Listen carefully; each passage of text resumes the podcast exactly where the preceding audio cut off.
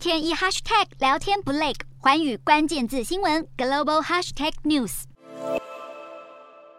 这一节的寰宇大话题要来关注到的是中国半导体产业。中国多年来是没能开发出替代美国等先进半导体商的制造技术。那么，习近平政府已经拨款超过一千亿美元，就是要试图来重建国内的半导体行业，以便能够打破对西方国家的依赖。根据彭博九号的报道，国家集成电路产业投资基金，简称叫做大基金，其实已经成为了北京向晶片制造商提供资金的主要工具。那么大基金在二零一四年的时候成立的，吸引了大约四百五十亿美元的资本，并且就是支持着包含中芯国际以及长江存储技术在内的数十家公司。由于大基金主要他们是在幕后运作的，所以投资标准远离市场监督，因此他们是遭到广泛的质疑。北京从上到下这样的政策也是受到了广大的批评。分析师就表示了，自由发放补贴恐怕就会导致低落的效率，连中国。当地的媒体，他们也都曾经报道过，缺乏经验的公司竟然能够获得奖励或是资助，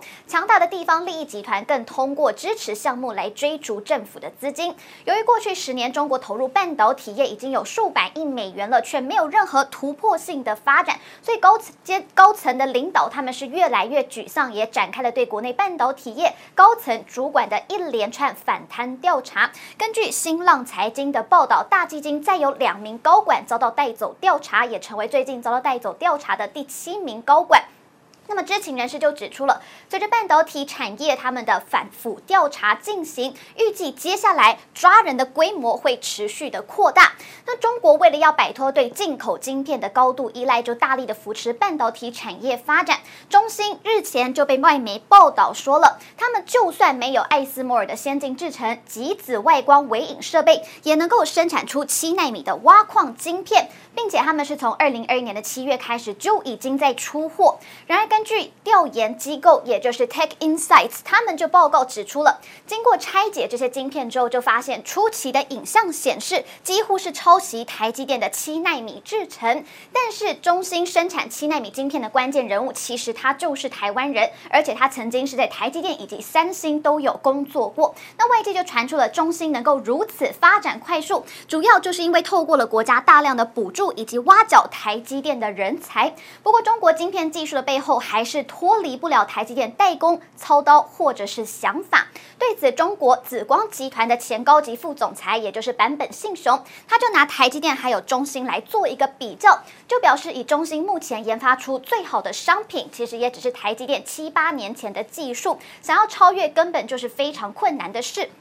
而且版本他还指出了，中芯是以工序管理的工程师为中心的，所以他们也是难以推进新技术的开发。另外就是由于受到了美国的制裁，所以很难引进这些尖端的生产设备，无法涉足价值巨大的处理器尖端领域。那么经营资源完全被用于增加十四纳米以上的产能，如果缺乏在三到四年后追上台积电等龙头企业这样的决心，那么这样的差距恐怕只会不断的扩。Hello，大家好，我是寰宇新闻记者孙艺玲。你跟我一样非常关注国际财经、政治与科技趋势吗？记得追踪寰宇关键字新闻 Podcast，以及给我们五星评级，更可以透过赞助支持我们哦。